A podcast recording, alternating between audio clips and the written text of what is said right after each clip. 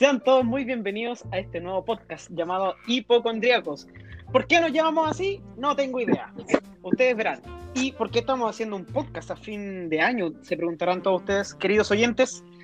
Pues eh, se nos dio la gana y se puede, así que aquí estamos. Em, en ahora, en este momento, estoy con la desagradable compañía de eh, mis dos compañeros, eh, Roberto y Simón.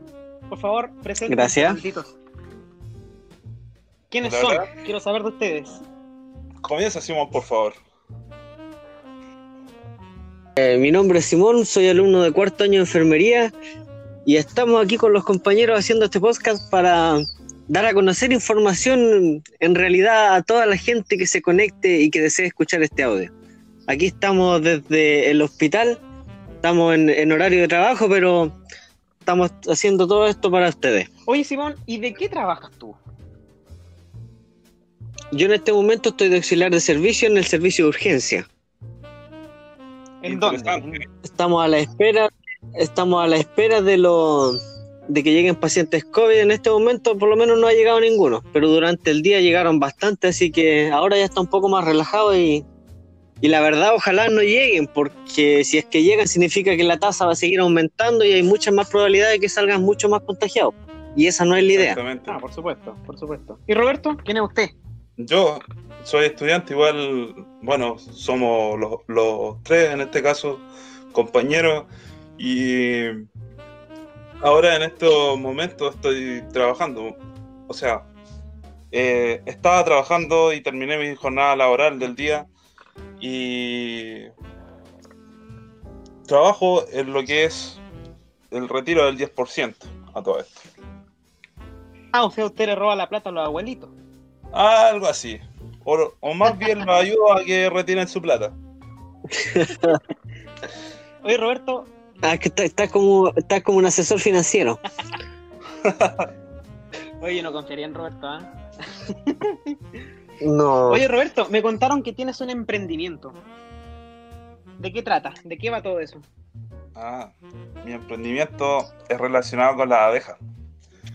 La abeja, si ustedes saben, es, lo primordial, primordial, primordial para el tema de la agricultura, ya que polinizan las flores y dan y estas flores son las que después dan los frutos.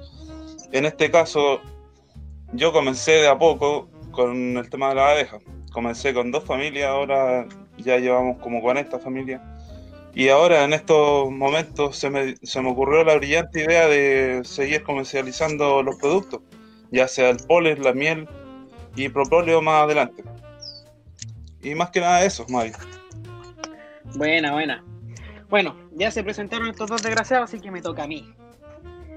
Eh, bueno, yo soy Mario también, soy eh, estudiante de enfermería de cuarto año, soy compañero de estos, de estos dos patanes. Eh, deberíamos ser cuatro, pero hay uno que, bueno, en general, de repente quizá puede que hasta esté yo solo hablando aquí en el podcast, porque como bien dicen aquí estos desgraciados, todos tenemos horarios distintos. Eh, hay dos compañeros que trabajan en, en, hospital, en este caso Simón y el otro sería Gerardo, que no está hoy con nosotros. Y eh, bueno, Roberto también ha trabajado en un montón de pega y ha estado full pega todo el año. ¿ya? Eh, bueno, sobre mí, ya dije que soy estudiante de enfermería, yo también trabajo durante el año como profesor de música eh, aquí en Coyipulli. Y nada más, pues, se nos ocurrió hacer este podcast porque un día estábamos conversando en nuestro grupo de WhatsApp y puta que estamos enojados con la sociedad, loco, porque con cales será que salen y dan ganas de pegarle. A veces dan, da la sensación de que todos estos años que uno se lo pasó estudiando, estudiando no sirven de nada. Y hoy vamos a tratar distintos temas, ¿ya? Vamos a empezar desde la pandemia hasta la pandemia. Eso es prácticamente todo. vamos a hablar de la pandemia, de la pandemia y también un poco de lo que trata el, el, el rol de enfermería, ¿cierto? La humanización de cuidado, etcétera, etcétera. Eh, así que el capítulo de hoy también va a ser un poquito más larguito, ¿ya? Quizás en capítulos posteriores, si es que hay capítulos posteriores, lo más probable es que sí, eh, los capítulos sean más cortitos. Bueno, em, los temas a tratar, ¿cierto? El número uno, ya dije, vamos a empezar con la pandemia.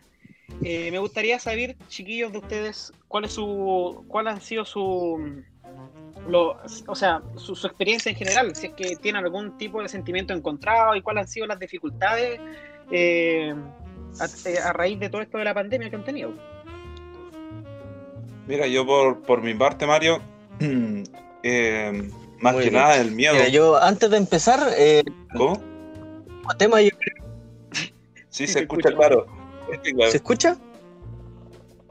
Estamos hablando. Mira, por, este mismo tema quería hablar, es que, es como nuestro primer podcast, entonces quizás va, va, va a salir como quizás algunas a veces nos equivoquemos al hablar, entonces igual pedir disculpas por ese mismo tema. Pero quizás más adelante ya vamos a ir mejorando y, esa es la idea, ir mejorando y que la información que se entregue sea lo más clara y precisa posible. lo mío. Eh, con, el, con el tema de los sentimientos encontrados ha sido el miedo, pero no el miedo a que yo me contagie, sino a contagiar a los demás, en este caso a mi familia porque igual ya saben que el virus quizás no, le afecta tanto a lo que es la, gente joven, sino que a, los adultos, adultos mayores. Y ese es el miedo que da. Tengo una, abuelita que es de... O sea, mi abuelita ya tiene 90 años, así que hay que cuidarla como reliquia. así que eso. Sí, más que nada eso. Y bueno, una, por una parte el miedo y lo otro frustración igual. Eh, en cuanto a lo al, tema que nos ató de, de mano al poder seguir con, nuestra vida común que llevábamos anteriormente a la pandemia. Y eso más que nada. Por supuesto. Sí, pues. Todos nos hemos visto complicados en ese, en ese tema, sobre todo nosotros que estamos estudiando el tema de las clases online loco, es súper, súper cuático. Eh, nos mandan trabajos porque sí y porque no, ¿cachai? Y lamentablemente no hay otra forma de evaluar. Igual como hacer pruebas es súper complicado. Es súper complicado viéndolo desde el tema de que habrán aprendido los alumnos lo que les estoy pasando. Entonces, pucha, igual como experiencia profe, eh, experiencia propia, eh, de repente los profes nos hacen las preguntas en clase y todos estamos calladitos, así como esperando a que alguien más diga que sí entendió para que siga hablando el profe. Entonces, la verdad, asegurarse de que nosotros como estudiantes aprendamos al 100%, eh, pucha, es difícil. Eh, igual es una cosa que depende netamente de nosotros y nosotros tenemos que motivarnos a todo eso. Eh, Simón, tu opinión, Mario, porque igual el tema de conexión igual ha costado un poco poder conectarse con las clases online y poder estar con comunicación constante con los profes. En, las clases online de repente o el profe o el alumno quien se, se le desconecta el internet o no, o no tiene datos en este caso. Bueno, se, se han dado ayuda a algunas universidades de, de prestarle servicios de internet, pero no ha sido abasto. Así que eso igual influye mucho. Sí, eh, bueno, nosotros tenemos el ejemplo súper claro de, bueno, no sé si lo dijimos en algún momento, pero nosotros somos estudiantes de enfermería de la UNAP, la Universidad Arturo Prat de aquí de Victoria, la novena región de la Araucanía, donde está la embarrada, una de las regiones donde está más cuática la cuestión. Y más encima tenemos una cepa nueva. ¿Qué, qué, somos bacanes nosotros? Ya. Calmado, que la embarrada está ahora, ahora, en la actualidad está aquí en el Bio, así que no, no vengáis aquí con cosas. bueno, pero somos una de las cuatro regiones más, más afectadas. Bueno, como, decía, eh, nosotros estudiamos aquí en Luna y bueno, aquí en la región de la Araucanía en general hay lo Em, hay harta vida, hay harta eh, población rural. Em, tenemos compañeros de nosotros que literal iban al cerro para poder tener señal de internet y nos mandaban fotos al, grupo de WhatsApp del curso que ahí, ahí estaban en el cerro con su computador. Oye, qué cuestión más cuática. De verdad, yo, yo no podría. Yo, es una cuestión súper, súper cuática este tema de la internet. Oye, y desde una perspectiva un poquito más. Una perspectiva un poquito más, más de hospital, Simón, no, sé si nos puede explicar un poquito más de eso, qué tal la pandemia, cómo va la cosa. Mira, yo la verdad de las cosas, eh, la pandemia comenzó alrededor de marzo, abril de, este año. Aunque eh, empezando acá en Chile, aproximadamente cuando se dio como la, etapa como fulminante de, que se vio que acá iba a empezar de más o menos de, de una etapa más, ¿cómo se podría decir? Como no tan suave como se imaginaba, porque siempre las autoridades como dicen de que no, acá no va a llegar, no va a llegar, y, va a llegar, pues, y, llegó. Entonces siempre como minorizando las cosas, y desde acá, en la primera etapa que se vio, eh, fue, fue fatal porque no, no, no había nada, pues no, no, no, se esperaban las cosas, tuvieron que hacer un montón de cambios. Por ejemplo, acá el primer cambio que hicieron para hacer lo que es la atención a los pacientes, hicieron dos urgencias una que se dedicaba solamente a atender a los pacientes COVID y otra solamente a los pacientes que no traían sospecha y no traían sintomatología. Entonces era como un desorden, pero un caos, y de cualquier forma, eh, de la forma más organizada que intentaran hacerlo, eh, de cualquier forma se topaban, porque imagínate, a veces llegaba un paciente que no tenía sospecha, pero llegaba con una fractura, tenía que ir a rayo. Y como comúnmente se sabe que cuando un paciente llega con sospecha COVID, lo que comúnmente le hace una radiografía de tórax, igual tenía que ir a rayo. Entonces ahí se topaban, no, no había que esperar que pasara primero el de la fractura, después llegar el, el personal de servicios generales, sanitizar todo, esperar media hora para que las partículas bajaran y se pudieran eliminar, ya que acá lo hacen con amonio cuaternario. Entonces era un caos, pero totalmente. Y por lo menos ahora ya eh, desde hace unos tres o cuatro meses ya se ha ido reordenando un poco todo. Y la verdad las cosas, lo, que se ha visto es de que desde un inicio el tema es que le, tomaron mucho miedo al, tema del coronavirus. Era como que todos protegidos para allá, protegidos para acá. Y ahora yo lo veo realmente a toda la sociedad con un relajo increíble, no, como que no, no, no, le toman el peso a, esta situación. Oye, sí, ¿ah? Es verdad, y gracias, gracias a, ese, a, ese, a, ese, a esa pérdida del miedo que hay, eh, eh, oye, han aumentado los casos de COVID-19. ¿ya? Aquí ahora en, en, diciembre se ha registrado cifra mucho mayor de, eh, los últimos cinco meses, o sea, una cifra gigantesca a nivel nacional. mira, aquí pone que esto son fechas del 25 de diciembre. Casos activos 14.133 Oye, loco, eso es caleta, es como la mitad de mi ciudad. Yo vivo en una ciudad de 22.000 o 23.000, no recuerdo. Y, loco, 14.000 son caleta de personas. Son muchas personas. ¿Qué querés que te diga, pues, Mario?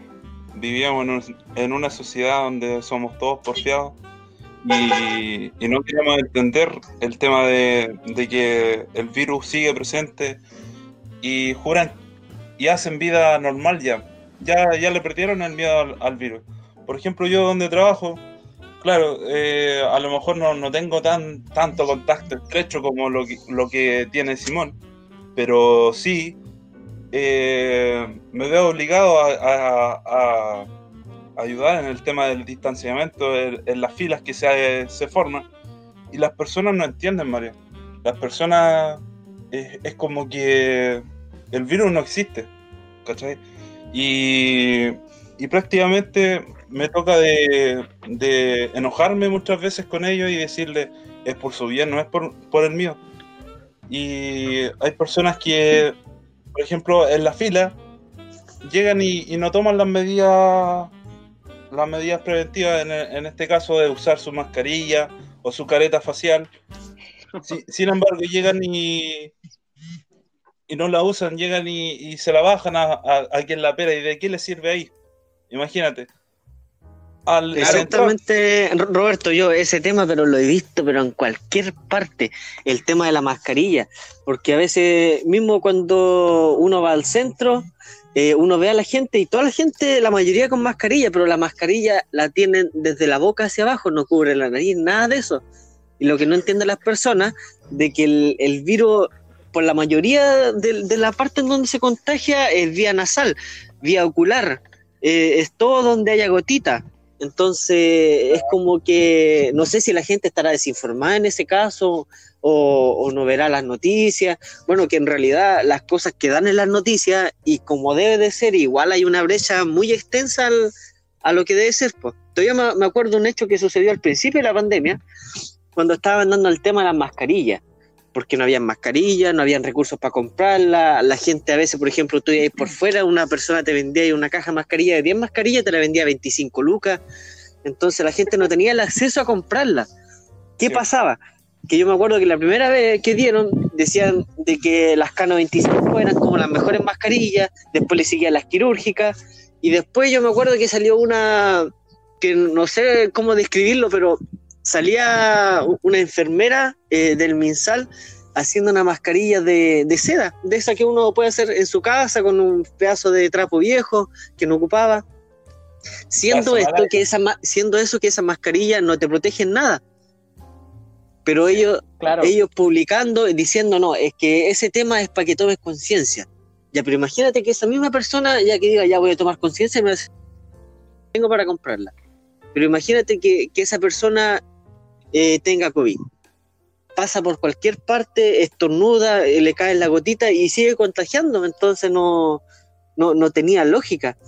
No, no era algo como como decir, mucha, ya está bien, es para tomar conciencia y todo, pero es una forma de, no autocuidado para la sociedad. O sea, ¿de qué estamos hablando? ¿Qué es lo que está transmitiendo el, sector público de salud a la sociedad?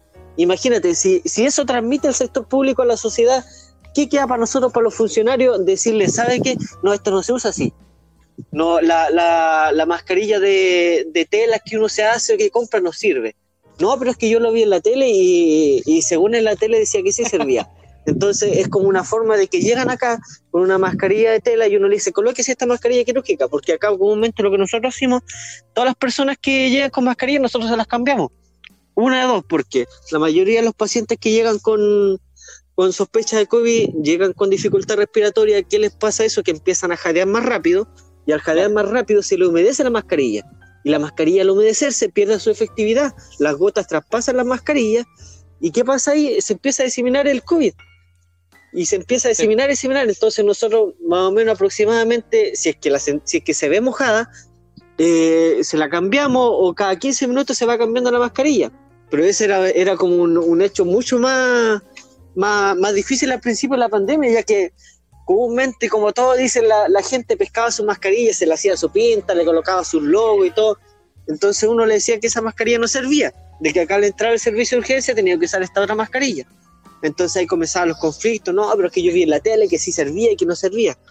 Entonces era como algo que daba la, algo que mostraba los medios a algo que nosotros como funcionarios de la salud eh, intentábamos enseñar y en realidad no nos tomaban en cuenta, porque la mayoría de las cosas se dan por los medios masivos, que son la televisión, la radio, y al final a nosotros solamente nos, miran como funcionarios que tenemos que ejercer y que tenemos que eh, eh, prestarle servicio asistencial a las personas, y, eso está como muy, muy diferenciado. No, no hay como una como un concuerdo entre todos, como que alguien dice una cosa y después los medios dicen otra cosa y no, no, no, hay, no hay un conjunto que llegue a un acuerdo. Claro. Pucha, mira, igual en ese sentido, igual en ese momento, a la, más o menos como al principio de la pandemia, los dos primeros meses, los tres primeros meses, eh, pucha, igual como tú dices, vendían X, una cantidad muy poca de, de mascarillas, en 10 lucas, 20 lucas, entonces igual yo lo veo en el sentido de que a, falta de mascarilla, ¿cierto? A falta de estos insumos que son importantes para la protección, eh, el gobierno dijo, dijo, bucha, ya, mejor que usen algo a que no usen nada. Por último, algo tendrán que atajar. O sea, yo lo veo desde esa forma. Eh, estoy completamente de acuerdo contigo, Simón, en que la cuestión esas de seda probablemente no sirvan para nada. Pero entre usar y no usar, pucha, ¿cachai? Yo usaría nomás. Queda, queda el criterio de cada uno. Claro. Exactamente, pero en, ese mismo tema a veces la gente, yo lo explicaba acá, pues, quizás no toda la gente tiene los recursos para comprar una mascarilla, pero acá cuando llegaban al servicio nosotros le proporcionábamos las, mascarillas y ellos decían que no querían esas mascarillas porque ellos tenían las suyas. Entonces a lo que me refiero yo que la sociedad es, como que los medios como que inculcaron algo en la cabeza, como que está tan eh, influencian tanto a la sociedad que no hacen caso omiso al final a, lo que uno les dice. Y por ese mismo tema, por ejemplo, este mismo tema que está ocurriendo ahora, de que, como estamos hablando de antes, de que ha habido muchos contagios, la gente ya no está tomando la misma conciencia de antes. ¿Y por qué ha pasado esto, en realidad? Mira, yo la verdad las cosas he visto un montón de veces que dicen ya, ¿saben qué más? La pandemia va para largo. Es un tema que tenemos que adaptarnos, tenemos que convivir en realidad con el COVID, entonces la gente es como que lo está tomando como un resfrío común, como que en, realidad ya no importa si, uno, si, me contagio o no me contagio, o a veces incluso las personas que ya se han contagiado y se han recuperado dicen, ya, está bien, me recuperé y, esta cuestión no hace nada. Pero lo que no entienden las personas es que si te contagias una vez, te vuelves a contagiar o te vuelves a contagiar, eso va acumulando secuelas. Entonces, cada vez que tú te contagias va a ser peor ya está bien, te contagiaste la primera vez y bueno, pasaste votado, no, no, no te pasó nada, fue un resfrío común, pérdida del gusto, un poco de dificultad respiratoria y nada más. Pero quizás la segunda vez ya venga con dolores, vómito, diarrea, ya la tercera vez tengan que quizás intubarte, me Dios lo quiera, pero eh, es un tema que la gente, las primeras veces que se han contagiado no toman conciencia de eso. No saben que si tú te contagias una vez o te contagias dos o tres veces, ya eso después el cuerpo no resiste de la misma forma, ya hay un daño que dejó ese, eh, e, ese virus en realidad. Claro. Mira, aquí en este momento estoy leyendo un artículo de un medio que se llama Conecta Media, que habla justamente del tema de la pérdida del, del miedo a contagiarnos de COVID-19. Entonces se hacen las preguntas de que a raíz de, la, de las medidas sanitarias que imponga X gobierno, eh, ah, se hacen la siguiente pregunta: ¿somos rebeldes, individualistas, egoístas o contrarios al sistema? O, somos, sea, de alguna forma nosotros somos como eh, antisistema en este, actual, actualmente. Em, mira, y aquí conversan con una socióloga de la Universidad de Chile, se llama Mónica Vargas Aguirre, y ella dice que Chile, en Chile estamos entre la responsabilidad individual y la falta de protección del Estado como hoy se pone eh, como gran titular, los chilenos somos porfiados. No hay conciencia ciudadana, perdón, pero, pero aquí hay dos caras de la moneda. Efectivamente hay personas que tienen un nivel de poca sensibilidad frente a lo que está sucediendo, como bien dice Simón, pero hay un número importante que sencillamente no puede quedarse en casa. Y esto es una realidad, loco. Em, lamentablemente hay gente que necesita, necesita dinero, ¿cachai? O sea, la pandemia nos jodió a todos en todos los sentidos posibles. Y hay gente que necesita salir a trabajar. ¿Cachai? Entonces, igual es como tratar de como mantener en, en cuarentenado, viejo. Tratar de mantener en cuarentenado a, a 20.000 personas en una ciudad, ¿cachai? Por, Pero Mario, por, por, por 50 pelagatos que tengáis contagiados es súper complejo. Es complicado lo que, lo que tú dices igual, porque ya está bien. Yo, yo estoy de acuerdo con que vayan a trabajar, que tomen sus medidas, pero en sí el tema con la sociedad, que la sociedad no toma conciencia, hace largas filas y eso dificulta a que, a que el, la ciudad, en este caso, cada ciudad eh, siga disminuyendo, aumentando la, la fase en que están, ya sea cuarentena o simplemente estén en transición y así. Claro, sí. Entonces, además, esta socióloga habla de eh, como de varias cosas, porque dice que eh, en sí el sistema el sistema está basado en el individualismo y en el mercado. Además dice que el Estado no ha sabido responder a la población. Y, pucha, es, es probablemente la primera la primera pandemia del mundo moderno, o sea, del mundo moderno me refiero al siglo XXI, ¿cachai? En donde literal quedó la embarrada, loco, pero quedó la embarrada. Entonces, yo entiendo al Estado que no haya sabido responder de la mejor manera. Eh, y además dice que hay una desconfianza con la autoridad. Pucha, también lo entiendo también lo entiendo, porque pura, pura, pura embarrada nomás que han pasado desde el inicio de la pandemia hasta ahora. Imagínate decir, no, Chile está súper preparado para la pandemia. Y después, uy, chuta, no estábamos preparados, perdonen. es, un tema terrible acuático. es un tema terrible acuático y, pucha, lamentablemente esta cuestión va más allá de de, de nosotros como estudiantes de, de profesionales de, de la salud va más allá de doña Juanita que sale a comprar en la esquina, ¿cachai? O sea, igual es terrible penca. Por ejemplo, mira, el otro día yo salí al centro, de aquí, aquí en Coyi, cuando estábamos en fase 2 en su momento. Ahora estamos en fase 3, menos mal. Estábamos en fase 2 y, eh, loco, iba al centro, pero lleno, lleno la ciudad, ¿cachai? Lo que es lleno. Y de repente uno se encontraba con familias enteras. Y yo me preguntaba, ¿por qué salen de a 5 o de a 6 en vez de salir 2 o 1? O uno. No necesitan salir los 6. ¿Cachai? Sí. Yo me quedaba pensando y era como, chuta, la cuestión. Igual, en ese sentido, quizás falta como fiscalización. O sea, yo veo, dicen, "Ah, hay, hay toque de queda, pero hasta los milicos pesan menos que un candy, po.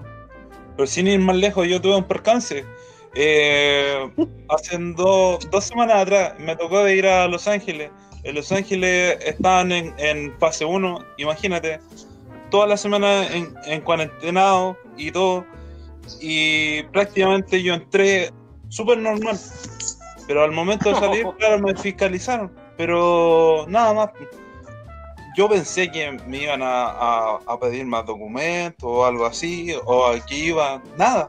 Solamente me, me- me hicieron mostrar su, el permiso que, que lo otorga la comisaría virtual y sería lo único. Y puta, uno puede mentir que, que va a una, a una emergencia médica o a alguna parte y te la van a Claro. creer, pero tampoco es la gracia, si ese es el tema. No, po. Sí, po. También hay que uno. En uno realidad es un cambio muy drástico que se ha visto en toda la sociedad, porque exactamente el tema igual de los controles, cuando no sé, pues, eh, una ciudad entra en cuarentena, eh, el tema, yo me acuerdo que cuando recién empezó esto, eh, acá fuera de la ciudad, la fuera de la ciudad de Lomaco, igual cuando hubo el primer contagiado, en Capitán Pastene, Victoria igual, Curacautín, eh, en todas las partes estuvo, en cada entrada de la ciudad eh, había un funcionario policial más funcionario de salud tomándote la temperatura, consultando desde tus datos, aunque en realidad el, el- ese mismo tema eh, se ha visto una disminución completa. Pues tú, por ejemplo, ahora entras en una ciudad con, con, con cuarentena o, o en fase, por ejemplo, lo mismo el otro día. Eh, yo fui a Capitán Pastene y en Lumaco estaban en cuarentena. ¿Tú creís que habían control o algo? Yo me acuerdo que en Lumaco, cuando recién empezó, el alcalde dijo que iba a colocar una máquina para sanitizar. Ahí estaba botada. No, no había nadie, no, no había nadie que controlara nada. Y eran alrededor como de las 12 del día, por ahí, como las 11 y media, casi 12. Y yo me acuerdo que antes Claro. te controlaban, te sanitizaban el vehículo, te tomaban la temperatura. Y ahora no hay Oye, nada. esto, En, to- Mira. en todos lados pasaba lo mismo. Sí, acá en Nacimiento en igual los Chile. cordones sanitarios, claro, en todo Chile. Los cordones sanitarios, en cada ciudad había un cordón sanitario que tenía que tomarte la temperatura, eh, te preguntaban a dónde iba y de dónde venía y esas cosas, pero ahora nada. Es como que el, el gobierno en sí se relajó. Ima- im- sí, pero im- imagínate el- el- el- la misma llegada de, de la nueva cepa a Chile. ¿Cómo fue? La tipa llegó, arribó a Chile. Se supone que dijeron que le habían tomado un, un examen PCR, si no me equivoco, si ustedes están más informados, Mira, no sé por si lo que tengo entendido, en ¿Es todos así o no? los aeropuertos de Chile, del mundo, del país que tú queráis, están haciendo, están toman, toman temperatura y hacen lo típico, ya lo típico de siempre. Ya, pero yo, yo me acuerdo que, que esa que ahí el, yo vi el- la tipa cuando se publicó el, el en vivo en mi sal. Dijo que había llegado la Tipa. no sé si era tipo o tipa, ahora en realidad estoy dudando.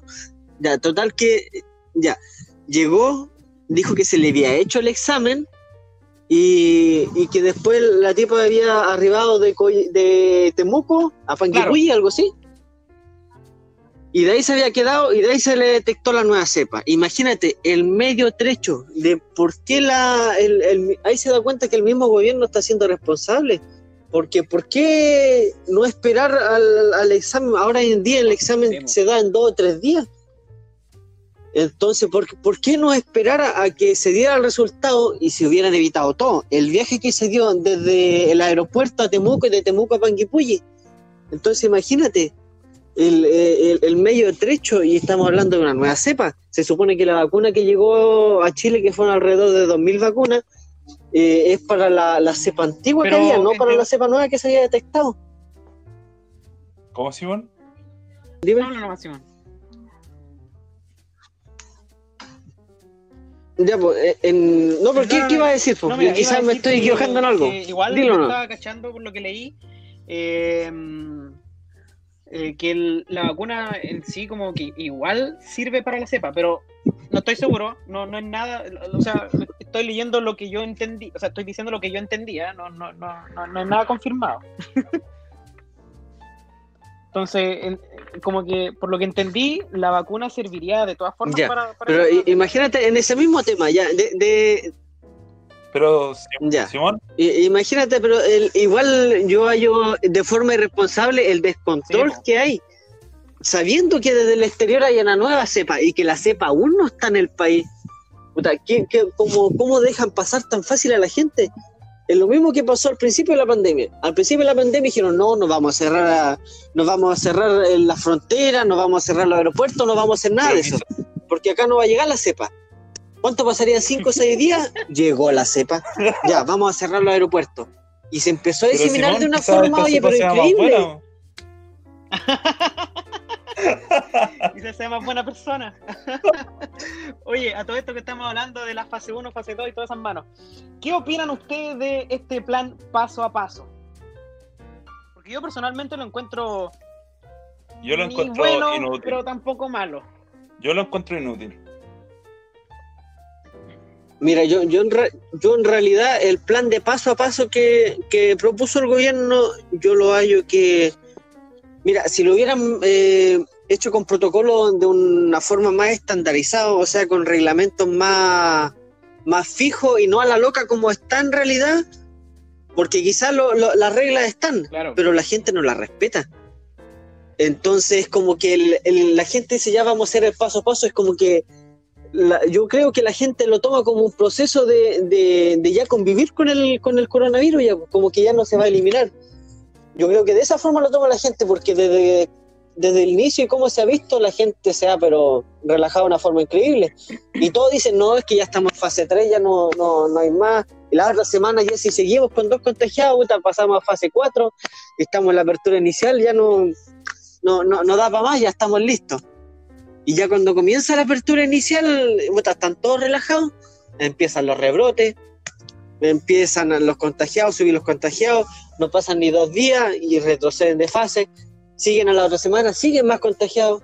Mismo, por ejemplo, acá lo que se más da, lo que más se ha visto el tema de los contagios, porque yo me acuerdo que al principio eh, acá no había casi ningún contagiado. Era como una de, de las comunas que menos contagiados tenía hubo una fiesta clandestina donde fueron un montón de jóvenes y nos faltó el que andaba con coronavirus y quedó la tendala.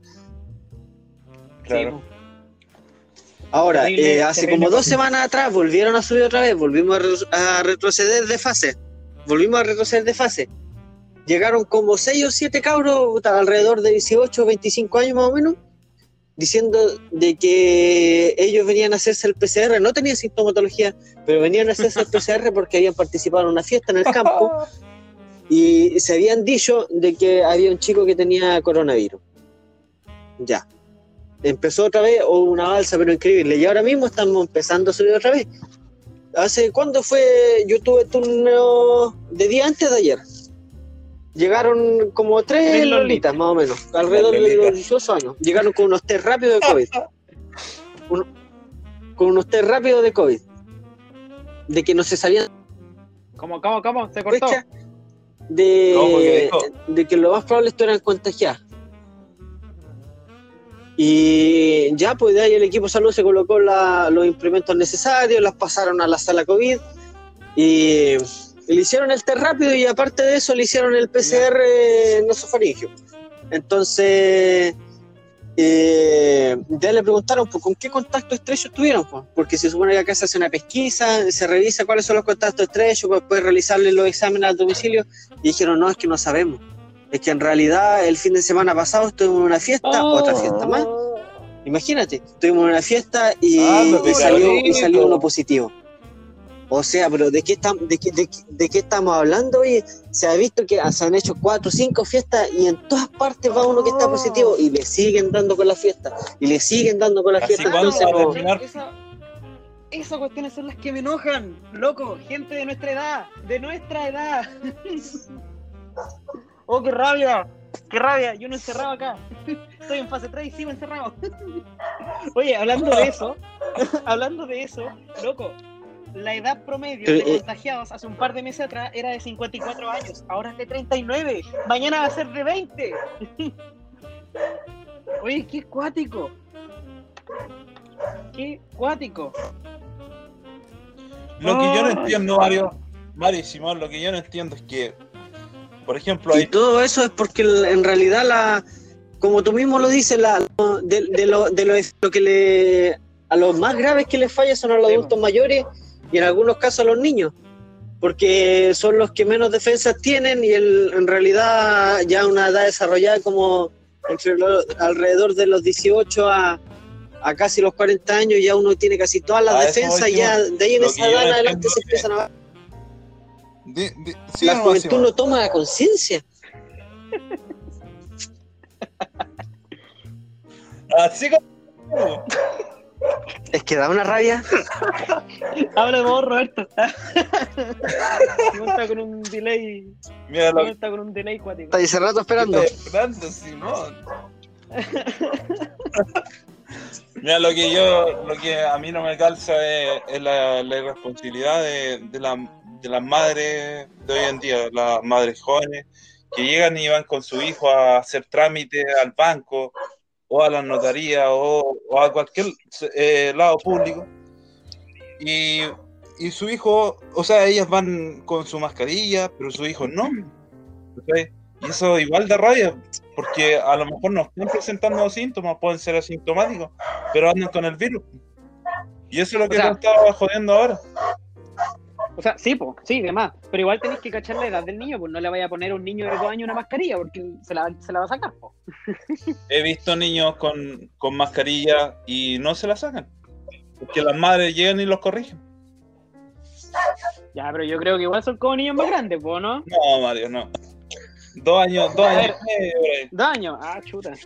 Sí. Oye, ah, Ni siquiera- a- ahora, que, ahora que hablaste de, lo- de los pacientes asintomáticos, me, me acordé al inicio de la pandemia cuando decían que los pacientes asintomáticos no transmitían el virus. No, era una forma así como, no, es que él tiene PCR positivo, pero es asintomático, así que no se preocupe porque él no va a transmitir. O sea, imagínate que, que- que el- los funcionarios de salud de, bueno, en realidad eran como ministros de salud, creo, de los que transmitían casi todas esas cosas en la sociedad, incluso a veces ni siquiera eran- eh, ni siquiera tenían como un cargo de salud y, y decían Imagínate, esa barbar- barbaridad, imagínate. Cuático, loco. Sí. Y- Y, así estamos. A todo esto, estamos sí, como pues, estamos. a todo esto igual eh, pasó este tema del, del, del tema de la, de la toma de temperatura y los termómetros a- algunos marcan, otros no marcan, ¿cachai? Lo toman en la mano. Aparte. Oh. Oye, otro tema de los termómetros que, que he visto yo, por ejemplo, cuando a veces la misma gente se ganaba fuera de la de la, de la ciudad a, a tomar temperatura, por todos los vehículos que pasaban. Eh, de que ninguno salía con, con temperatura, po. Entonces, ahí está la ideología de, por, mira, yo la verdad las cosas tengo entendido de que si un termómetro te toma la temperatura y tú estás como en contacto con el medio ambiente, el termómetro te toma como una diferencia entre el medio ambiente y tu temperatura. Claro, Entonces no va a ser tu temperatura real, po. Imagínate, imagínate un día con frío, pesca te toma la Sí, temperatura a Sí, 35, eso ¿no? Está bien igual, pasa. por lo menos a mí me pasaba a mí me pasó constantemente en los trabajos que anduve. Yo estuve eh, trabajando en el área forestal a principio de año cuando comenzó todo esta, este tema de la pandemia. Hasta abril estuve trabajando y nos hacían el tema del- de tomarnos temperatura y todo eso. Y prácticamente siempre la temperatura entre, entre 36 y medio, 36 y 8, ¿cachai? Y me tomaba un vaso de agua, 35, po. hermano, 35. Y es como raro. Y, y es ilógico que, que por un vaso de agua te, te va a bajar tanto la temperatura. Lo otro es Claro. que acá mismo, cuando estuve trabajando en pleno invierno, puta, marcaba 34. Hermano, estaba con hipotermia. Cáchate eso. No, es, es terrible. Terrible. Y, Oye. y cada, cada, en cada parte hay un termómetro distinto, diferente. Y, y no, andan a- al lote. De verdad. Oye, pero que eso, eso igual depende de, de, puta, de varios factores. po. Primero, la distancia a la que te toman la temperatura con el, con el termómetro infrarrojo. po. Y segundo, te lo toman, te lo, claro, eso mismo, te lo toman en cualquier parte del cuerpo, menos donde debe ser, loco. ¡Ay, que me da risa! ¿Y ¿Sabes qué? Me da rabia, me da rabia, por ejemplo, esta empresa grande, lo- los, los supermercados, ya, por ejemplo, el Unimark. El Unimark aquí en Coyi eh, ahora tienen estas maquinitas que son que son automáticas y onda hay un letrero que te dice ponga la frente delante de la- del aparato. Por favor, coloque la frente. Toda la gente colocando la mano, weón. Y lo otro, antes que colocaran esas maquinitas, eh, estaba el guardia del supermercado, ¿cachai? Eh, tomando la temperatura en la mano. Yo digo, estas Lo grandes- mismo, lo mismo que pasaba acá, po. estas grandes empresas, ¿cómo no se van a dar el tiempo de. de. de. Capacitar. de- claro, esa era la palabra. De capacitar a, a su, a sus trabajadores. o sea, claro, Sí. o sea, hacerlo mal es exponerse a un riesgo terrible acuático igual. Mira, yo creo que ese mismo tema de la capacitación que se estuvo es que, mm, mira, si la, la- la verdad los superiores que, que mandan a, a todos los trabajadores ni siquiera saben que la temperatura no se toma en la mano. Dime, ¿de, de qué forma la decir no sabes que la temperatura no se toma si no están como esa ide- ideología nomás? Claro. mismo tú, tú ves en todas las lo que son eh, las redes y en casi todas las partes cuando están fiscalizando, cuando, cuando muestran, mira, salieron como 30.000 vehículos de Santiago y están los creneros tomando y están las autoridades sanitarias y tomando la temperatura en el brazo, imagínate, ¿qué ejemplo están tomando ellos? De más, po. De más. Imagínate. Entonces todo viene como, todo viene de- desde la cúspide de arriba y la gente va imitando solamente, po. Sí. Sí, po. Imagínate, eh, a principio de año decían que el, el termómetro hacía mal y toda la cosa, que, que provocaba cáncer a la larga y todo. Oye, todavía Bueno, dicen que mata neuronas si te lo colocáis en la frente. Sí, bo. y han, han, han hecho cosas peores, no sé, eh, han tomado cosas peores y ni siquiera ni siquiera toman conciencia con, con el termómetro que es una luz prácticamente. Sí. Eh, es una, una, una- un rayo de luz, una luz que está a una frecuencia diferente nomás, nada más que eso. Por eso se llama infrarrojo. No, no te va a hacer nada en el cuerpo. Por favor, Claro. gente que escucha esto, eh, si alguna vez entran en un local y le toman la cuestión en la mano, pucha, por favor díganle, esta cuestión se toma en la frente. ¿Ya? Aunque se enoje el compadre. Pero, ay, por favor, en la frente, no en la mano. El otro día vi un video de un doctor de otro país que hacía, hacía el ejemplo. Estaba con un termómetro de, y, le, tomaba la temperatura a un paciente COVID. Le ponía el termómetro en, en la frente y, claro, marcaba 38 y algo, casi 39. Y después a ese mismo paciente positivo COVID le tomaba la temperatura en la mano, en la muñeca, y le daba 35. Loco, 35. Son 3 grados de temperatura que marcan una diferencia importantísima. El loco estaba cagado. O sea, te marca que te marca con fiebre y uno sin fiebre, po. Claro, po. y eso que era el mismo Ah, paciente con sintomatología COVID. O sea, no hay por dónde, po. Oye, pasemos al siguiente Es tema. que, eh, eh, eh, ponle no. Disculpa, Simón. Pasemos al siguiente tema, que es eh, la vacuna. Famosa y comentada vacuna de Pfizer, de Pfizer, no sé cómo se dice. eh, que ha Igual le digo Pfizer, así que. bueno, la vacuna Pfizer. Eh, ha es, como es como como Pfizer una cuestión. Claro. Oye, es un tema que ha sido terrible farandulizado, loco. Es solo una vacuna. Sí. Es una vacuna y ha sido farandulizado de una manera, loco. Te, te pinchan el brazo y te empiezan a aplaudir. Loco, yo, yo estoy, yo estoy en práctica, iba a poner heparina y si la colo- y si la colocaba bien nadie me aplaudía. Oye, pero, pero tú, tú vas, tú, tú- tú vas del, del tema, ¿desde dónde viene ese tema? Todo, vi- todo viene desde, de- desde arriba, de, desde los más altos mandos. Imagínate que cuando a ti te vacunan, mira, yo, yo me acuerdo que cuando recién empecé la carrera de enfermería, a ti te exigían la, la vacuna de la hepatitis Sí, po. y Todavía, te daban un carnecito Sí. todavía. y decía vacuna de hepatitis. Primera dosis. Sí, po. Esta no. La, la vacuna del, del coronavirus, la, la Pfizer que llegó, dice, yo me vacuno. Una cosa así dice. Sí, Entonces es como, como promocionando la cuestión. I- Imagínate si... ¿Cómo nos la van a agarrar para el deseo si la, la cuestión viene desde arriba y desde arriba la toman como una chacota? Sí, en eso No, tienes razón. Oye. Oye, mira, aquí tengo un, eh, un resumen del informe de la FDA, lo voy a leer, ¿ya? Que para que la gente se informe un poquito y sepa un poquito más de lo que es la, la vacuna de Pfizer BioNTech, ¿ya? Bueno, dice, el 8 de diciembre la FDA publicó un documento analizando información sobre la vacuna contra COVID-19 de Pfizer y BioNTech. Leímos el informe de 53 páginas, dice esta persona, para que no tenga que hacerlo usted. O sea, más encima se, se dieron la pega por todos nosotros. Desliza hacia la... Ya, eh, estoy en Instagram por si acaso, ¿no? Composición. ¿Qué rayos hay en la vacuna? Dice, es entendible que muchas personas estén preocupadas por el contenido de la vacuna. Primero, antes de seguir leyendo, no, no hay ningún chip, ¿ya? Continúo. La vacuna es una suspensión blanquecina, estéril y sin conservadores que se mezcla con una solución salina, ¿ya? Eh, Suero fisiológico. Claro, claro, suero fisiológico, al 0,9%. Eh, una solución salina más agua antes de la inyección. La vacuna consta de moléculas de ARNM, que es eh, ARN mensajero, que ha sido también tan trillado últimamente eh, porque creen que poco más eh, ese ARNM nos va a dejar estériles. Es una medida mundial para dejar a los hombres estériles. ¿Ya? Este ARNM, eh, eso, eso es mentira, pues no lo vayan a creer. Como os decía, ARNM, que codifica la proteína pico. Mmm, qué rico nombre. codifica la proteína pico del SARS-CoV-2, ¿ya? que es el, el famoso COVID, el virus que da COVID-19. Eh, moléculas de lípidos que rodean al, al ARNM, sales y sacarosa.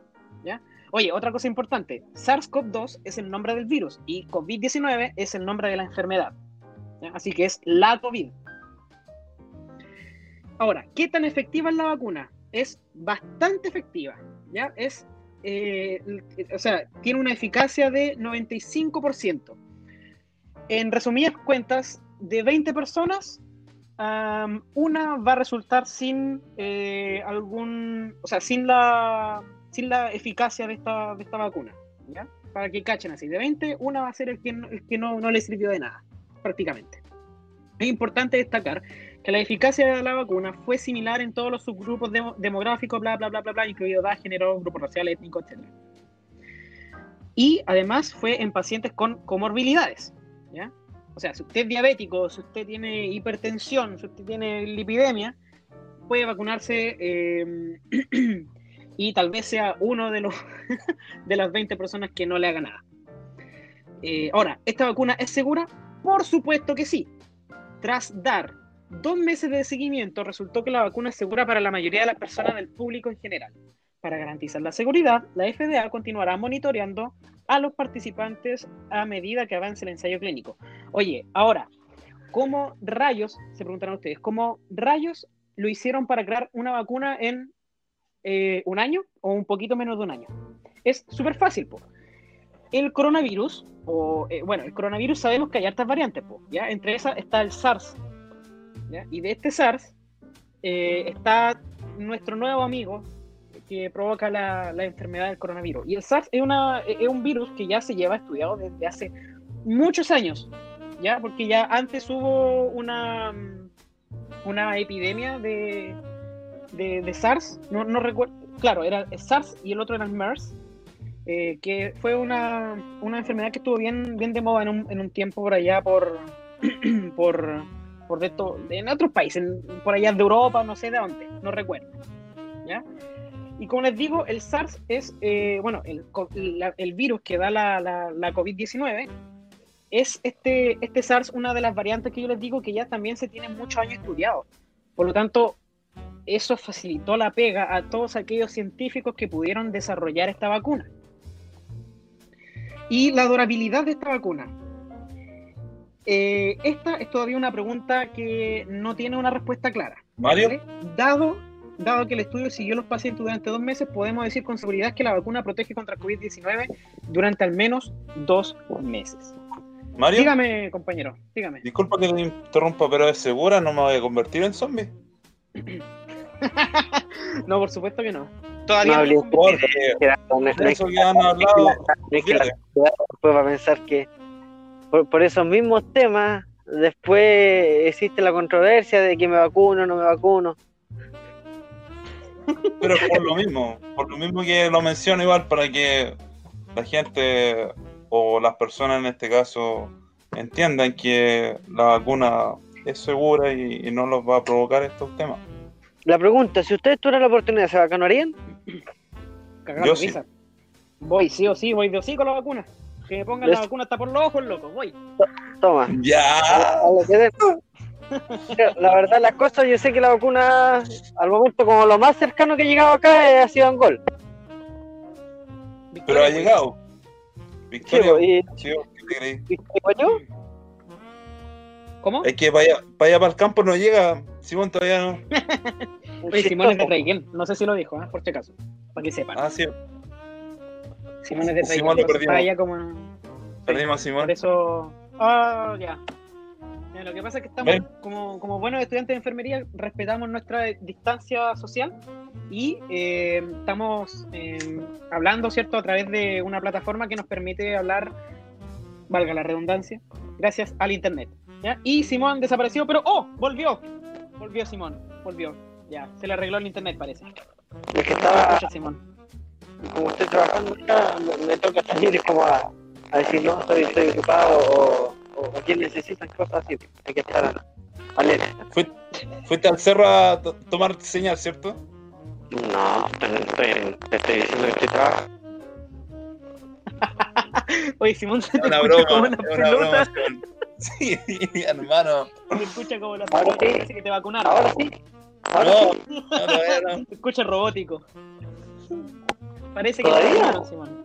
Sí, sí, y con eco. Eco, eco, eco. Estoy, estoy afuera del, del servicio. Como cuando se, se cortan los cables de un audífono, así. Ah, claro. Eh, oye, mira, y una cosita más, que bueno, yo delante les comenté algo sobre el ARNM, que es este ARN mensajero. Sí. Eh, bueno, dice que la vacuna de Pfizer y BioNTech eh, se basa en ARNM, que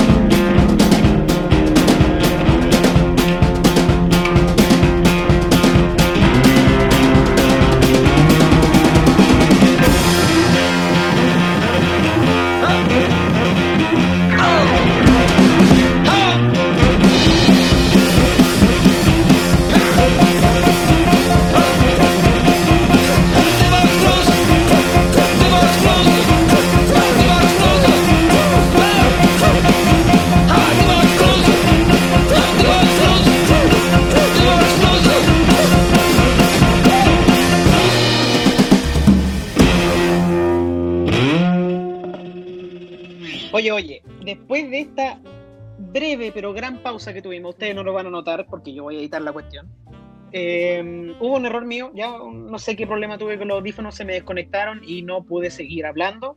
Eh, yo, no, yo escuchaba a los chiquillos, pero ellos no me escuchaban a mí al parecer.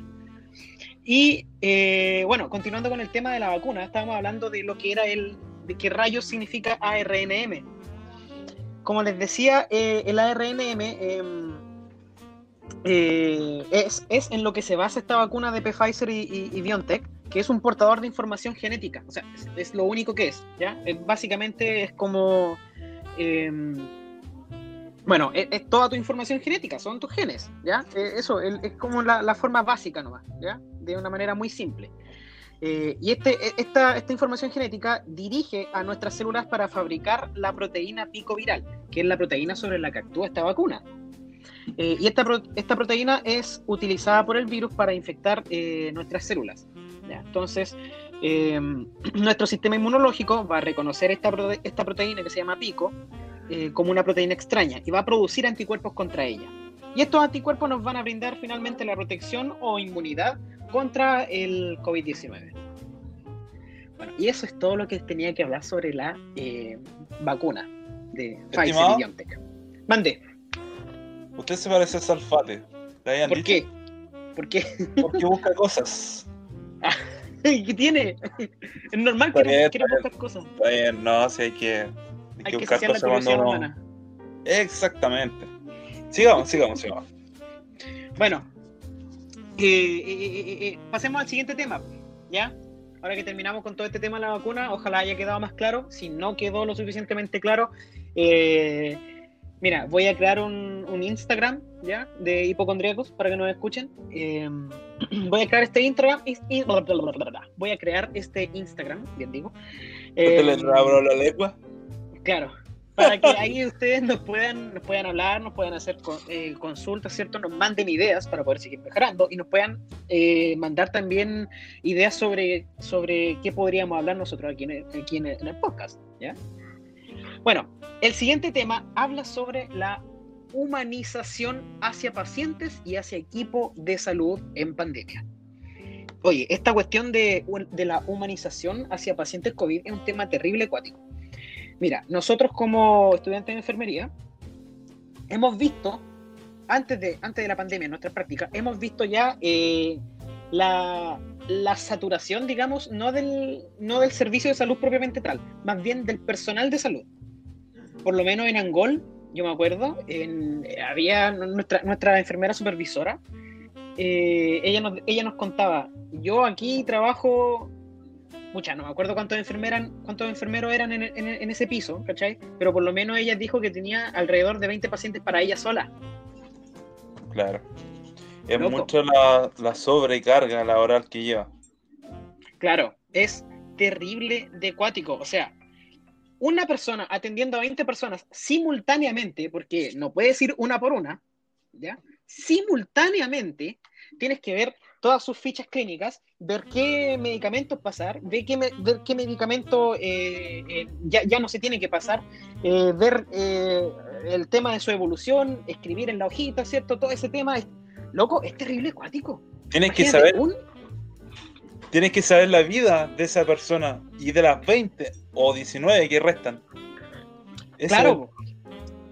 Sí, pues, entonces, imagínate, en ese entonces que no estábamos en pandemia, ya era difícil, ya era difícil entregar una, una humanización, ¿cierto? A, a los pacientes que estaban en el, en el hospital. Entregar cuidado humanizado ya era difícil, no imposible, difícil, muy difícil.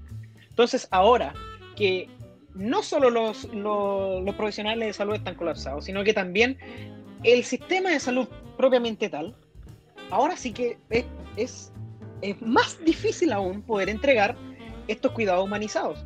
Y estos cuidados no simplemente tienen que ir hacia los pacientes. Ojalá puedan ir también estos cuidados hacia los trabajadores, porque los trabajadores también se estresan y se estresan mucho, ¿ya? Se estresan mucho, demasiado.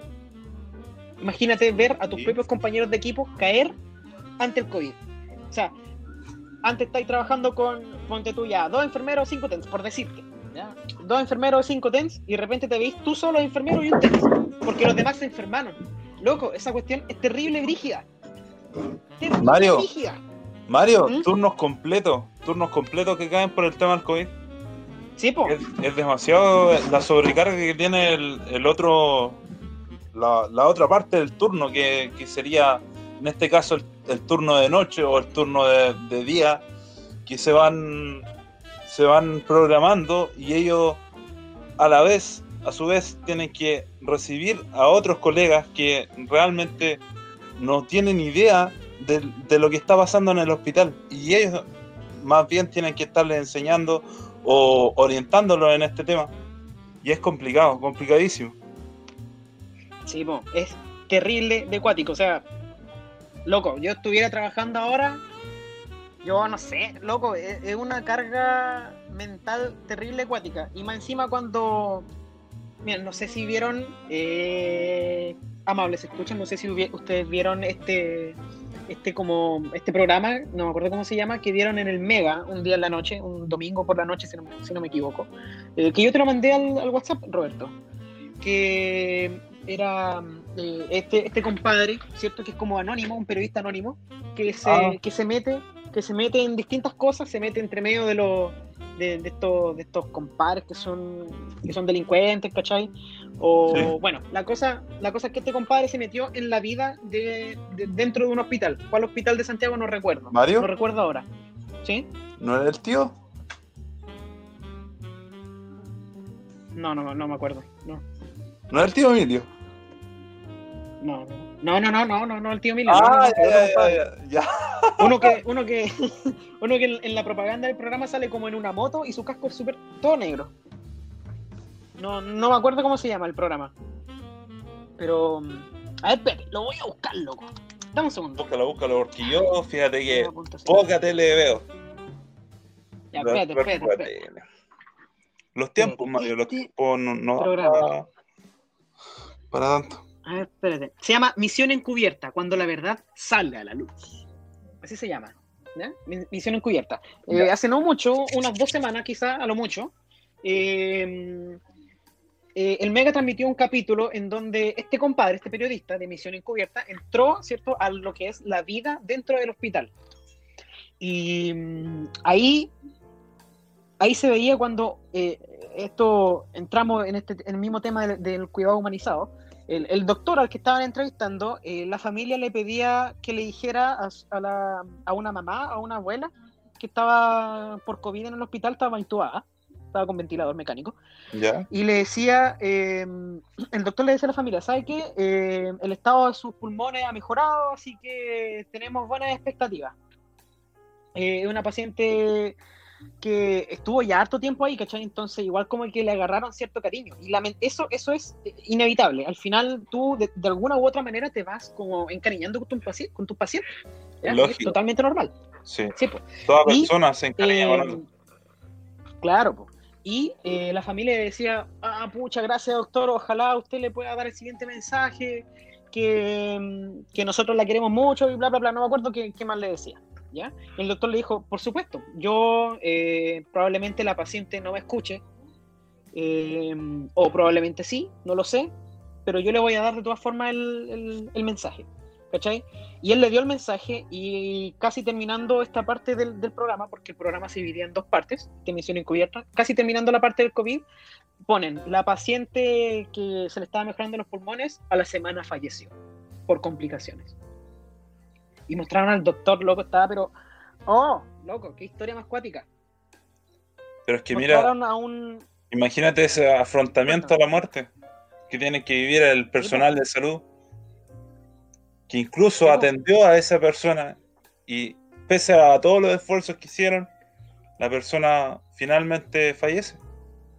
Es como frustrante. Sí, totalmente frustrante. Eh, la otra vez, eh,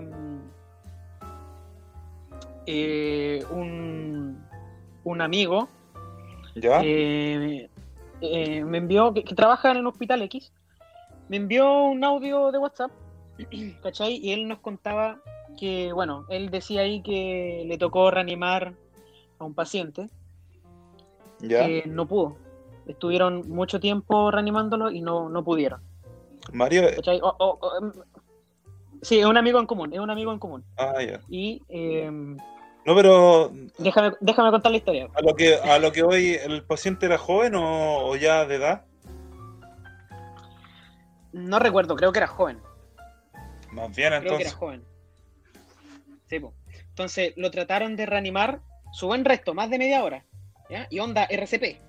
Claro. Yo no sé cómo funciona, yo no sé cómo funciona muy bien el tema de hacer RCP teniendo en cuenta la, la diseminación por gotita y todo ese tema. Pero la cosa es que le hicieron RCP, estaban, estaban haciendo el masaje cardíaco y pasaron a, a- ¿cómo se llama? A hacerle masaje eléctrico. Ya. Eh, chucha, no, no me acuerdo cómo se llama el aparatito. se me olvidó. La cosa es que eh, no pudieron reanimarlo. Eso se llama aproximadamente- ¿Cómo, perdón? Eh, chuta. No es cardio versiones el, el otro tema, el. Hoy nos van a retar. si algún profe escucha esto, nos van a retar. ya, pero Así clase continuando, continuando. claro. El DEA, el DEA, el DEA, el DEA. El DEA. Desfibrilador. Ya. Y claro, y no pudieron, no pudieron lograr hacerla volver del paro, ¿cachai? Porque estaba en un paro. Y loco, eh, este amigo nos envió un audio contando su historia y loco, su, su voz reflejaba una cantidad de estrés, estrés, pero tremenda. Loco, yo, yo de verdad que su relato me llegó al corazón y, y me dieron como esas ganas de, de pucha de querer ir a abrazarlo, de verdad. Sí. Pero no se puede. Que, que da pena, si ahora mismo, hace poco, llegó un WhatsApp. Bueno, yo, yo lo, lo vi, no sé acaso tú lo viste, Mario, pero el compadre está, está full pega y lo llaman a cada rato y, y va a, a su casa a dormir, trabaja 36 horas, eh, 24 horas, turnos de 24 horas que, que de verdad estresan.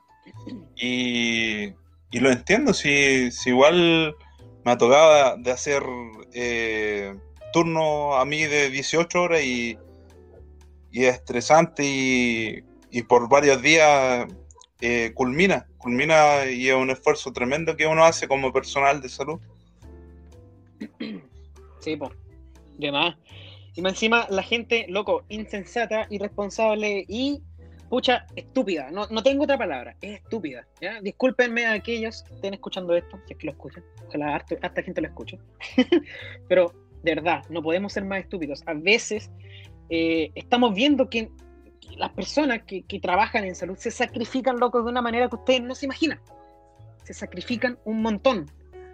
Y ustedes van por la calle con la nariz eh, al descubierto o sin mascarilla eh, o con la mascarilla aquí en la barbilla. Oh, loco, da una rabia. Da una rabia que, de verdad, yo no tengo otra palabra. La gente es estúpida. Es hueona.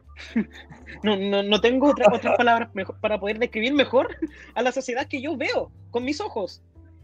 O sea, ¿de qué me sirvieron a mí estos, estos, estos años de estudio? ¿De qué me sirve a mí sacar la carrera si al final la gente no entiende nada? Y, y yo no, no lo digo por nosotros que mismo estamos estudiando enfermería o algo relacionado con salud. Igual hay personas que puta, ya son egresados y andan, andan prácticamente co- como si la vida fuera light. Y, Claro. y no toman conciencia, si ese es el tema. Y da rabia. Comparto esa opinión contigo que, que da rabia. A lo mejor igual hay, hay personas que, que son, eh, como te dijera, que no, no entienden mucho este tema o que viven en el campo y, y no tienen la costumbre de usar la mascarilla. Pero, puta, Claro. seamos solidarios. Seamos solidarios y enseñémosle. Si, si él no sabe, enseñémosle. Pero otra cosa es que también él, él se deje enseñar o, o simplemente llegue y, y le entre por una oreja y le salga por la otra. Si es el tema que uno les dice, lo vuelve a decir y, y no, eh, es terrible, es, es- es para estresarse y uno se enraya solo prácticamente. Sí. Oye, y la mayoría es así, literal, entra por una oreja y sale por la Sí. otra. No es nada que sean onda gente que, que, que no entiende la situación, ¿ya? Porque si tú le explicas bien a una persona, eh, al final termina entendiendo. Pero hay gente que, por más que tú le expliques, ellos dicen, ah, puras leceras, son puras leceras nomás del gobierno. Que la gente inventa puras cosas, que esta cuestión no me va a hacer nada. Oye, loco, ¿qué te pasa? De verdad, ¿qué te pasa? O sea, si tú algún día te enfermes, si, oh, bla, si tú algún día te enfermas, espero, espero por favor que te toque, que te intuben A mí, por Laji. No, no, no, a, a la, a la persona que, que piense que el, el virus no le va a hacer nada y anda sin mascarilla. ah, ya, me estaba ¿Ya? asustando ya. No, pues bueno, bueno, a ti te quiero. No, yo te estaba deseando también. Pero. Pucha. eh, Mira, tengo este pensamiento de, de "Oh, ese desgraciado, ojalá se enferme. Pero ojalá no, porque si se enferma, significa más pega para la gente que está en el hospital. Exactamente. Y más recursos del hospital hacia una sola persona. Porque un ventilador mecánico no es barato. Oye, oye, Mario, Loco, estuve viendo en ese. En ese eh, tampoco uno no es por desearle mal a nadie, pero igual eh, eh, comparto esa opinión que da rabia y, y muchas veces eh, no les pasa nada o pasan desapercibidos y, y es como que ellos nunca tuvieron el virus, a lo mejor sí lo tuvieron, fueron asintomáticos y no se dieron cuenta simplemente. claro, Ese Sí, es el tema. Loco, a mí me pasó, me- a mí me pasaba eso al principio de la pandemia. y Yo decía, ¿habré ya tenido coronavirus o no? Loco, era una, una, una duda terrible acuática. ¿Habré tenido coronavirus? Y si ya lo tuve y dejé la cagada y no lo supe. Sí, bo, sí, ese es el tema. Terrible acuático. No, yo, yo me sigo así el, otro día cuando, cuando Provida, porque yo trabajo en Provida, Provida en la sucursal de nacimiento entró a cuarentena preventiva ya que el guardia dio positivo. Pero yo siempre usando, sí, bo, yo siempre usando mi, mi mascarilla y el contacto con el guardia, a lo más del saludo de la mañana, ni siquiera de codo ni nada, solamente así, buenos días, ¿cómo está? y toda la cosa, ¿cachai? Pero el guardia, los guardias igual son, son co- como decíamos delante, son súper porfiados. Porque ellos, ellos deberían, deberían de dar el ejemplo. Por lo menos en nuestra, en nuestra sucursal han pasado, sin mentirte, han pasado como, como unos cinco guardias. Unos cinco guardias de que yo comencé a trabajar. Que hace, desde el 7 de, de diciembre que comencé a trabajar han pasado cinco guardias. Unos que llegan y, y van un día, al otro día no se presentan. Otros que saludan a la gente como si nada. Loco, estamos en pandemia. Estamos en pandemia, por favor, no sé, eh, enchúfate, guardia, por favor, enchúfate, pero, pero no. Como que igual da rabia, dan, ganas de mandarle su charchetazo al guardia. Ahora, ahora, ahora menos mal entró un chico que conoce un poco más del tema y, ayuda a que la gente, eh, o sea, motiva o, le llama la atención a la gente, eh, súbase su mascarilla, su mascarilla está mal puesta. Y hay, hay- hay mucha gente que se enoja, se enoja terriblemente, es como que uno lo tratan así como la, la peor cosa que existe. Oye, pero tú, ¿quién sos para decirme eso, cachai? Es como eso que Sí, llegan y, y- y se cuestionan ellos mismos y, y se enojan y puta, hacen pasar malos ratos con uno. Y es, es terrible. De verdad, Sí, po. no sé. Sí, po. Entonces, Teo, Escucha, igual, igual es cuático. Mira, nos desviamos un poquito del tema. Estábamos hablando de todo la caso, sí. humanización. bueno, eh, para continuar con el tema de la humanización, eh, pucha, eso, eh, los cuidados no simplemente tienen que ir hacia el paciente, ¿ya? También tienen que ir hacia el, hacia el, trabajador. Y eso es terrible acuático, eh, partiendo desde el sentido de que el sistema está colapsado y la gente llega ya estresada al hospital. Entonces, si tú tratas mal a un funcionario de salud, el funcionario de salud decir, puta, lamentablemente va a andar como, ¡ah! ¿cachai? Porque funcionario de salud, usted no lo sabe, pero un enfermero, el, el TENS, el auxiliar de servicio, el médico, la persona que la atiende atrás, atrásito de la ventanilla, loco, tienen cualquier pega. Tienen cualquier, Cualquier pega. Y si antes ya tenían caleta pega, ahora tienen el triple, el cuádruple de pega. Han Loco, colapsado. día- Ya. Más encima, el otro día Ya llegó un colapso. Sí, po, están totalmente colapsados. El otro día estaba leyendo que el gasto promedio de un hospital, ¿ya? De, de Santiago, sí, un- hospital de Santiago, el gasto promedio de mascarilla era de 10.000 diarias. Imagínate, lo mismo que decía Simón delante, delante cuando estaba, nos estaba acompañando, decía que cada 15 minutos cambiaban mascarilla. Le cambiaban a las personas la- las mascarillas. Imagínate. Y eso que es un hospital chico. sí, po. Terrible chico, po. Traigempo, campo se como Coye. No, Goyi, la jodía, sí. No, Coye, que estamos terrible mal. Sí. El hospital hace, no, hace, hace un par de años se quemó, así que está a mitad de máquina. Tienen container como hospital. Cállate eso. Están Ah, construyendo el bien. hospital nuevo, así. Ojalá, Ojalá no lo sea quemen. la fecha. Ojalá no la lo quemen. Ojalá, ojalá. Oye, pasemos entonces ya al último tema del día de hoy, que es, que es el rol de enfermería en pandemia.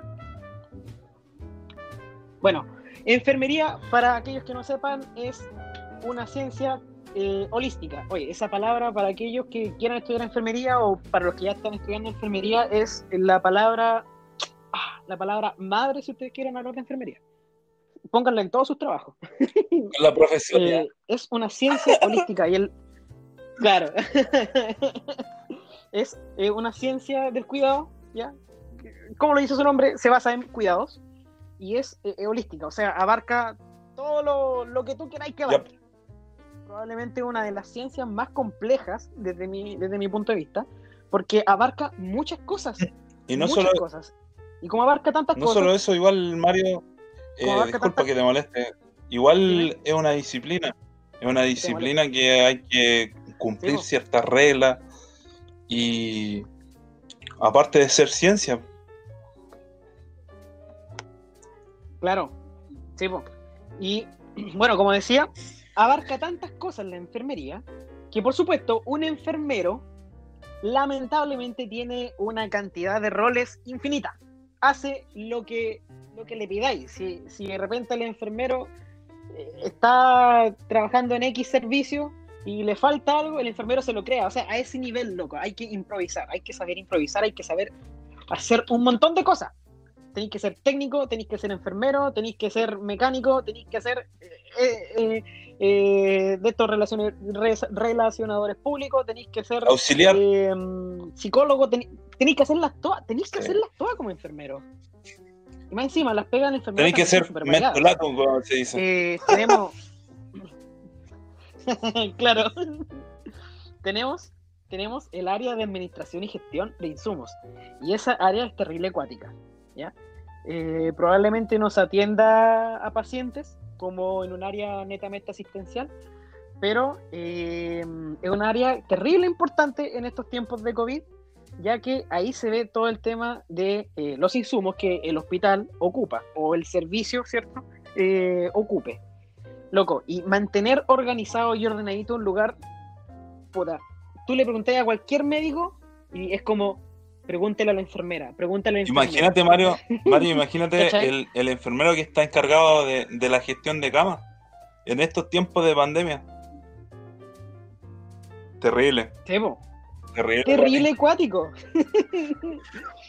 la media pega. Así que, eh, loco, si algún día ven a algún enfermero, eh, y bueno, no. ¿ya? Pero Ahora no lo no. abracen, abrácenlo a distancia. O tírenle un besito. Así. Un besito, ¿ya? Un besito. Y dígale un besito en las nalgas. Ahí tiene. Listo. Eh, obviamente no sean falta de respeto, po. Pero yo, yo les digo nomás, un besito en las nalgas. Para todos los enfermeros que nos estén escuchando. ¿Ya? Porque tienen, tienen la media pega, loco, los admiro, de verdad. A todos, no solamente a los enfermeros, los admiro a todos. Mira, estaba leyendo yo un, un artículo que habla sobre el, el rol de enfermería. ¿Qué rol cumplen los enfermeros en la pandemia? Y mira, dice, enfermeras explican la labor que realizan en atención primaria y en unidades de paciente crítico. Además, una egresada de la UCM relata la grave situación que enfrentan en España producto del COVID. Eh, una situación aquí, bueno, la situación aquí es muy crítica, los recursos se están acabando, ¿ya? Las mascarillas las estamos reutilizando, loco, cuático. Llevo aproximadamente cinco días con esta. Qué terrible. Sí, qué terrible. Y eh, además tengo también una entrevista, una entrevista de una enfermera chilena, que es precisamente eh, enfermera en, en administración y gestión de insumos. ¿Ya? Y aquí, bueno, ella ah, dijo lo mismo que nosotros en esta, en esta como entrevista, está en la página de la FENACEN, eh, que bueno, los roles que cumple la enfermería son caleta, ¿ya? Son muchos, eh, como el apoyo, almacenamiento y distribución de insumos, dice, y los servicios, dar orientación, directrices y temas relacionados a insumos, eh, etcétera, etcétera. En nuestra unidad existe un comité de insumos que se reúne mensualmente con representantes de distintas áreas hospitalarias que tienen relación con el aporte, con, con parte del proceso de adquisición, uso y distribución de ellos. Puta, si estuviese Simón en este momento acá, yo creo que nos explicaría un poquito más sobre el tema de esto, porque Simón está también como bien metido en el tema del, del área administrativa. Simón todavía no es enfermero, pero está metido Claro. en ese tema. sí, bueno, el otro día él nos mostraba que estaba recibiendo Galones de oxígeno. No me acuerdo qué era, pero oxígeno, ¿no? Eso. Y loco, eh, nos decía que es una cuestión su- que, que tiene que ir como súper pauteada, ¿cachai? Entonces, Y él es responsable Eh, de que todo esté al día y en orden. sí, po, imagínate sin oxígeno en un hospital, eh, la mayoría de los pacientes se mueren. De verdad. Loco, es terrible acuático la pega de, de- O sea, la pega de un enfermero en sí, ¿ya? Ahora, no siempre estas pegas las va a hacer un enfermero, eso lo hay que tenerlo en cuenta también, ¿ya? Pero el, el enfermero en sí está como capacitado para hacer todas estas cuestiones. ¿ya? Desde, como que desde chiquitito, desde la, desde la profesión, o sea, desde la formación de la profesión, eh, personalmente siento que a nosotros nos han como metido todas esas cosas de, de saber cómo administrar eh, me- no me refiero a administrar un medicamento. Obviamente eso sí va, pero me refiero a administrar insumos, a, a gestionar cosas, a cómo tengo que organizarme yo. ¿cachai? Gracias a eso yo también como que me hice mi, mi propio horario. De hecho, utilizo todos mis dispositivos con, con, con un horario, ¿ya? Y eso fue gracias a la universidad. Yo antes no tenía nada. Yo antes no era nadie. Ahora tampoco, pero por lo menos intento hacer algo. La intención es la que cuenta. bueno. Sí, po. Oye, eh, dejémoslo hasta aquí, ya, que igual llevamos como una hora aproximadamente de, de podcast. Eh, eh, nada, pues. yo creo que vamos a tener, vamos a, vamos a discutir entre nosotros si es que vamos a seguir. A mí, personalmente, me gustó. eh, encuentro que fue nuestro primer podcast.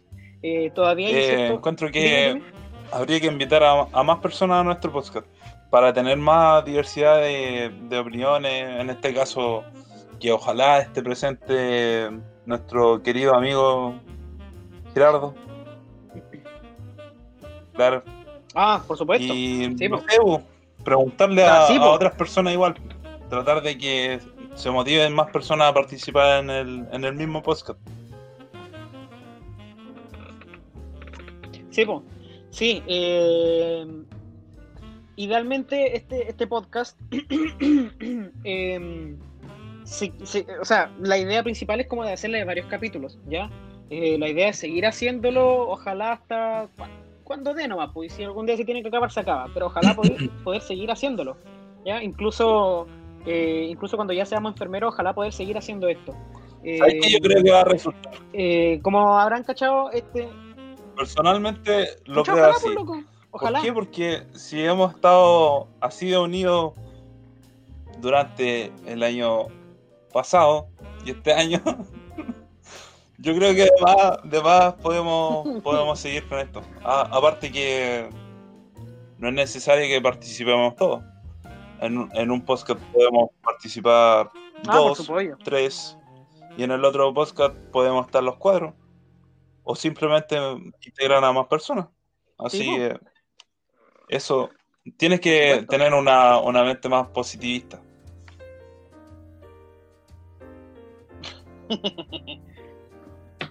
Oye, oye, eso, eso mismo iba, iba a explicar ahora. Eh, les voy a explicar un poquito la historia de esto. Eh, como bien les dije al principio, nosotros estábamos enojados con la vida, entonces dijimos, hablemos de esto, ya. po. Y originalmente somos cuatro, ¿ya? En- eh, hoy día hubieron tres, Simón, Toto. Roberto y, y yo. Bueno, Simón, claro, Roberto Ahora- se tiene como Toto. Pero eh, Simón ahora, Simón estaba trabajando, así que yo creo que por eso no se volvió a conectar después del, del, del percance que tuvo. Y eh, bueno, y Gerardo también eh, trabaja, y de hecho en este momento él está durmiendo porque eh, venía saliente de turno. ¿ya? De turno de 24. Entonces, eso, Sí. sí, pobre tipo. Eh, probablemente no vayamos a estar todos, quizás en algún momento a alguno de nosotros nos toque hacer, ¿ya? Y pucha, ojalá la gente nos escuche, nos escuche harto. Así que para todos los que estén escuchando en este momento, compartan, suscríbanse a esta cuestión. Ya estamos en Spotify y no me acuerdo en qué más. Como les dije, voy a crear también un Instagram para que ustedes nos envíen dudas, nos escriban y hagan cositas, ¿cierto? Em, y nos den su opinión, comenten un poquito. Em, ay, me siento, me siento youtuber. Me siento youtuber. Suscríbanse, suscríbanse al canal, dedito para arriba. y eso, eh, eh, nada más que agregar, pues. Eh, espero que la hayan pasado bien.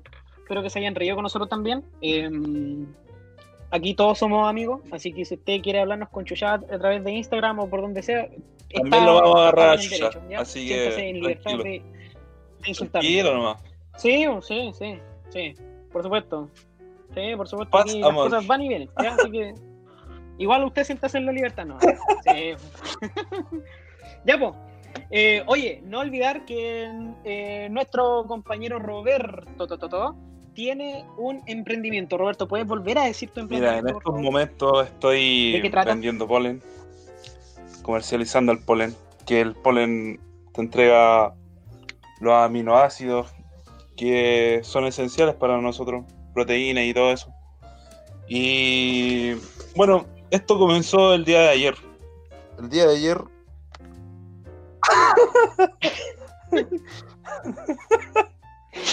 fue terrible porque fue de la noche a la mañana. Fue como que Mario a Mario le pregunté, oye Mario, ¿en, qué, en qué parte puedo hacer, eh, ¿cómo se llama eso? Un logo. Sí, logo. ¿En qué logo. parte puedo hacer un logo? Ya Mario llegó y me, dio la respuesta. Yo llegué y en cosa de minutos comencé a hacerlo. Y era, hoy día comencé a vender mi producto y pues fue una experiencia única porque comenzó todo a fluir, así que ahora yo creo que seguiré teniendo demanda de mi producto y, y ojalá que crezca. Crezca así como, como vamos a crecer en el podcast. Que eso lo doy por seguro. Claro. Obvio, obvio. Ah, te- tengo Instagram. Oye, oye, tengo, tengo una duda. También Sí. Se Ah, llama abeja.motivada. ah, chuta. A ver, ¿y cuál es? ¿Se escuchó? Abeja Sí. motivada. Sí, sí, sí, sí, sí, por supuesto. Anoche Así como a las ahí 3 lo de la mañana. Queridos escuchas. No, Sigan a este, Ayer, a este hoy día- hoy día a la madrugada, porque todavía sí, todavía no estamos al otro día. El día a la madrugada, como a las 3 de la mañana, a, a todo esto dormí súper poco para ir a la pega, porque a las 8 y media estaba en la pega.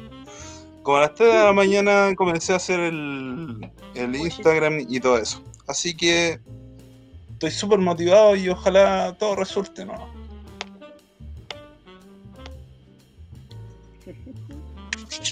De Sí. más, hermano, de más. ¿Ah? Oye, eh, sigan a este desgraciado en Instagram. Eh, síganos nosotros también en Instagram, que ahora en un ratito voy a crear el, el perfil. No sé por qué no se me ocurrió antes. Y Pero- nada, po, suscríbanse a esta cuestión eh, para que les llegue la, la Pero de hecho va, va a llamarse, el perfil se va a llamar hipocondriaco. Lógicamente. Sí, pues así que arroba Sí, hipocondriacos Sí, po. por Instagram, por favor, seguir, seguir, seguir, suscribirse, póngale la campanita Sí, y sería. Y nada, eso, gracias a todos por, por escuchar, por escuchar nuestras, eh, nuestras quejas, ¿ya? nuestras estupideces. El próximo capítulo, próximo capítulo tal vez hablemos sobre em, sobre conspiraciones, ¿vale? Para desmentirla y por qué es mentira. Eso. Eh, nos vemos en un próximo capítulo. Ojalá sea pronto. Eh, cuídense. A todo esto, sí. Feliz año nuevo, ¿cierto? Ah, Se me había olvidado. Tengan un feliz año. ¡Feliz año nuevo! Sí, po. Ya. Feliz año nuevo. Nos vemos. Chao, chao, chao.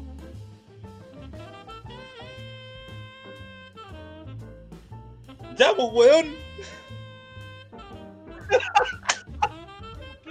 ¡Para el podcast! Ya.